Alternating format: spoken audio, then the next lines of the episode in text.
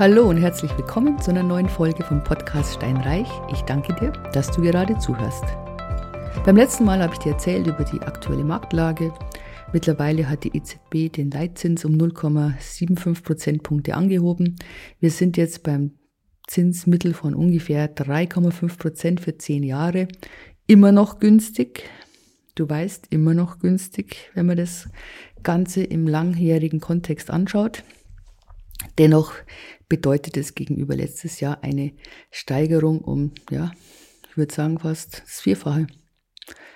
Ja, im letzten Jahr konnte man praktisch noch wunderbar alles wild einkaufen und es hat sich dann doch, wenn es einigermaßen vermietet war, immer noch rentiert.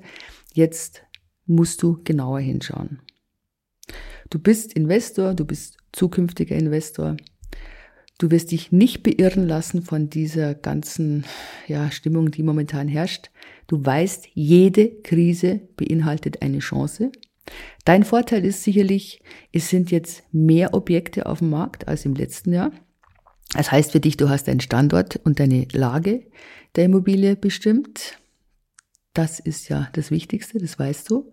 Und wenn du jetzt auf eine Wohnung triffst, die genau dem oder dem entspricht, was du dir vorgestellt hast, wo die ganzen Eckdaten passen, dann wirst du diese kaufen. Denn wozu warten? Ich meine, auch da wird sich der Wind wieder drehen. Ich weiß, der Immobilienmarkt, der geht in Wellen. Im Moment haben wir diese Stagnation und auch das ändert sich wieder. Wenn es ein gutes Objekt ist, das bleibt ein gutes Objekt. Punkt. Und wenn der Preis stimmt, dann kaufst du das. Natürlich hast du jetzt für den Finanzdienst insgesamt so ungefähr 5,5 Prozent zu bezahlen. Das heißt, du brauchst mehr Eigenkapital und wir müssen tatsächlich schauen, dass die Miete entsprechend höher ist, als vielleicht sie noch ja, im letzten Jahr sein musste. Wie kannst du also die Rendite steigern? Was machst du, wenn du eine Wohnung kaufst mit einem bestehenden Mietvertrag mit Mietern? Und es ist tatsächlich eine Mieterhöhung möglich, dann wirst du den Eigentümer bitten, dass er dieses Mietverlangen anleiert, dass er die Mieterhöhung äh, bereits bei dem Mieter ähm, verlangt. Warum? Nun, du darfst erst selbst eine Mieterhöhung verlangen, wenn du im Grundbuch stehst. Und zwar nicht in der Vormerkung, sondern tatsächlich als Eigentümer eingetragen bist. Und das kann tatsächlich bis zu einem Jahr dauern. Und du hast dann praktisch ein Jahr diese niedrigere Miete noch. Und je nachdem, ähm, ja, also ein Jahr und drei Monate dann, weil du darfst tatsächlich erst diesen Erhöhungsantrag stellen, wenn du eingetragen bist. Deshalb bittest du den Eigentümer, dass er das eben macht ich meine, er ist dann sowieso raus und dem kann es egal sein, wie das Verhältnis mit dem Mieter auch ist. Für dich ist es sicherlich einfacher. Bei Neuvermietungen und bei bestehenden Mietverträgen kannst du dir überlegen, ob du die Wohnung modernisierst. Du modernisierst sie und nicht sanierst. Das muss jetzt der Unterschied, genau. Also wenn du jetzt einen Teppichboden ersetzt, der 20 Jahre alt ist, dann ist das sicherlich keine Sanierung und keine Modernisierung. Es ist einfach eine notwendige Instandhaltung. Ja? Also diese Kosten für den Teppichboden kannst du dem Mieter nicht aufs Auge drücken. Aber du kannst sie natürlich absetzen bei der Steuer, keine Frage. Nein, was ich meine, bei Neuvermietungen, du machst ähm, das Übliche, die Wände, Decken, Böden, eventuell Bad, je nachdem. Damit erhöhst du natürlich den Wert der Wohnung und du kannst sie entsprechend teurer vermieten. Bei bestehenden Mietverträgen musst du schauen, was kannst du tatsächlich modernisieren außerhalb der Instandhaltung. Bei bestehenden Mietverträgen kannst du acht Prozent der Kosten, die dir entstanden sind, auf den Mieter umlegen. Zusätzlich kannst du das noch steuerlich geltend machen. Was ist jetzt wichtig, wenn du jetzt eine Wohnung hast bei der Neuvermietung und du richtest dich her? Ich gehe davon aus, dass du eine gekauft hast, die jetzt nicht tippitoppi dasteht, weil einfach die, die renoviert werden müssen, sind günstiger. So, du gehst also her und rechnest dir aus, was muss ich machen, was muss ich ersetzen, Elektrik, wie auch immer. Wichtig ist, bitte geh nicht über 15 Prozent von dem Kaufpreisanteil, der auf die Immobilie selbst fällt. Also sagen wir als Beispiel, du hast eine Wohnung gekauft für 150.000 Euro, der Bodenanteil ist 50.000 Euro, dann musst du schauen, dass deine Kosten unter 15 Prozent von 100.000 Euro sind. Also wenn du dann deine Kosten von, von 13.000 ansetzen kannst, dann ist das alles fein. Wenn du nämlich über diese Schwelle kommst, dann zählt es zu den Anschaffungskosten. Also das Finanzamt sagt, ja, okay, gut, wunderbar, schreiben wir über 40 Jahre ab. Das willst du natürlich nicht. Du möchtest das, diese ganzen Sachen gleich abschreiben. Also da echt streng drauf achten. Du wirst beim Notarvertrag das ja sowieso aufsplitten in Bodenwert und in, ähm, in ja, Haus- oder Immobilienwert.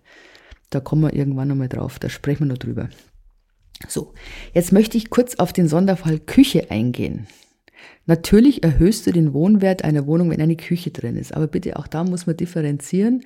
Wenn du jetzt zum Beispiel eine Küche, eine Wohnung mit Küche übernimmst, die sehr alt ist, dann musst du dir wirklich überlegen, willst du denn diese mitvermieten? Denn bedenke, wenn du es vermietest, du musst auch für die Instandhaltung sorgen. Sprich, geht der Herd kaputt, musst du einen neuen Herd kaufen. Also das ist genau zu überlegen, ob du das machen möchtest. Wie alt sind die Geräte und so weiter. Du hast, sollte das der Fall sein, zwei andere Möglichkeiten. Du kannst sagen, boah, die Küche ist eigentlich echt alt und tut's zwar noch, aber ich persönlich würde sie entsorgen, wenn ich drin wohnen würde. Dann kannst du sie natürlich dem Mieter schenken. Und zwar, weil du diese Entsorgungskosten sparen möchtest. Zweite Möglichkeit ist, du leist sie dem Mieter. Wenn du sie ihm verleihst, darfst du kein Geld dafür verlangen, aber im Umkehrschluss, du musst dich ja nicht um die Instandhaltung kümmern. Ja? Also wenn der Herd kaputt ist, musst ihn reparieren. Es ist wie wenn du in die Bücherei gehst und du leist dir ein Buch und wenn du das völlig zerfetzt zurückbringst, dann musst du dieses Buch ersetzen. Beißt die Maus keinen Faden ab. Wenn du eine neue Küche rein tust, ähm, die kannst du über zehn Jahre abschreiben. Die Geräte, wenn die günstiger als 410 Euro sind, dann ist es so, dass du die gleich ansetzen musst. Also bei den 410 Euro kann es sein, dass es schon eine Steigerung gab. Das weiß ich jetzt nicht mehr genau. Da müsstest du dich noch mal erkundigen beim Steuerberater. Aber 410 Euro pro Gerät passt auf jeden Fall. Ähm, das kannst du dann selber ansetzen. So, dann haben wir die Küche.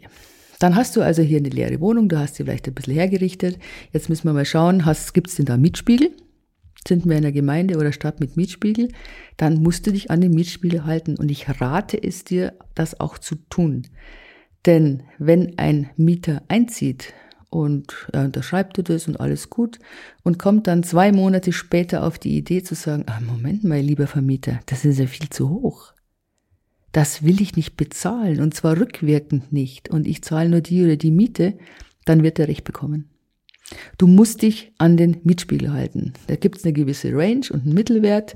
Und wenn du das begründen kannst, dass du eben auf die, innerhalb der Range ähm, höher gehst, dann ist alles fein. Aber ich warne echt ausdrücklich davor, den Bogen zu überspannen. Zumal du bei einer überhöhten Miete auch eine hohe Fluktuation hast und es kostet dich immer Geld. Jeder Mieterwechsel kostet Geld. Bitte vergiss das nicht. Gut, hast du keine Mietspiegel, musst du dich natürlich an den ortsüblichen Mieten orientieren. Auch das kannst du ganz leicht rausfinden. Frag einfach ein bisschen rum, schau ins Internet, schau bei den Vermietungen, dann hast du so eine übliche Range und ähm, dann hast du einen Ansatz, wie du die ähm, Vermietung starten kannst. So, dann, du hast eine Wohnung gekauft mit mehreren Zimmern und diese Zimmer könnten auch einzeln als WG-Zimmer benutzt werden. Das heißt, es sind also dann keine winzige Küchen und ein riesen Wohnzimmer. Das eignet sich dann eher nicht dazu, weil du musst einen Gemeinschaftsraum tatsächlich eigentlich hergeben. Und wenn da Küche ist, in der man kaum stehen kann und nur Zimmer, dann ist es schwierig. Es ist auch schwierig bei so Durchgangsräumen natürlich. Das, man kann kein Durchgangszimmer vermieten. Aber das ist äh, eine Idee, dass du sagst, okay, ich vermiete das als WG Entweder jetzt an Studenten, wenn du in der Studentenstadt bist, aber eine WG funktioniert auf jeden Fall auch anderweitig, keine Frage. Gibt auch andere, die gerne in der WG sind. Also das ist eine Möglichkeit. Dann kannst du nämlich mehr Miete verlangen, als wenn du die Wohnung nur an einen Einzelnen vermietest. Deswegen würde ich auch tatsächlich mit jedem Einzelnen einen Mietvertrag abschließen und nicht an eine Person, die es wiederum untervermietet. Also das würde ich tatsächlich nicht machen. Also WG ist super. Was du auch machen kannst natürlich, ist möbliert zu vermieten.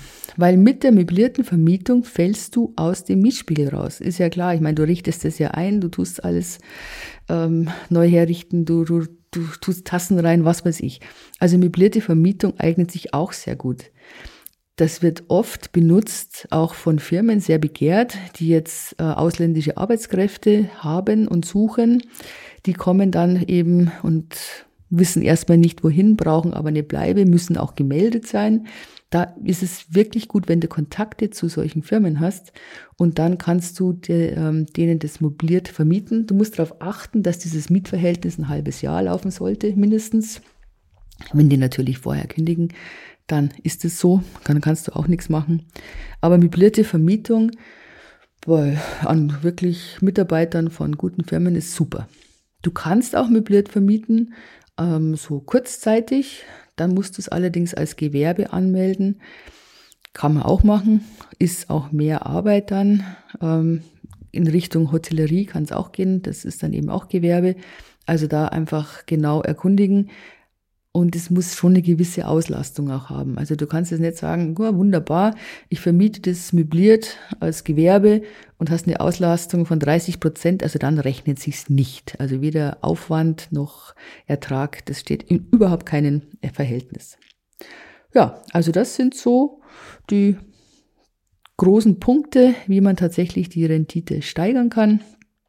Überleg dir das, schau dir die Wohnungen genau an und dann treffe eine Entscheidung oder du suchst dir Mieter.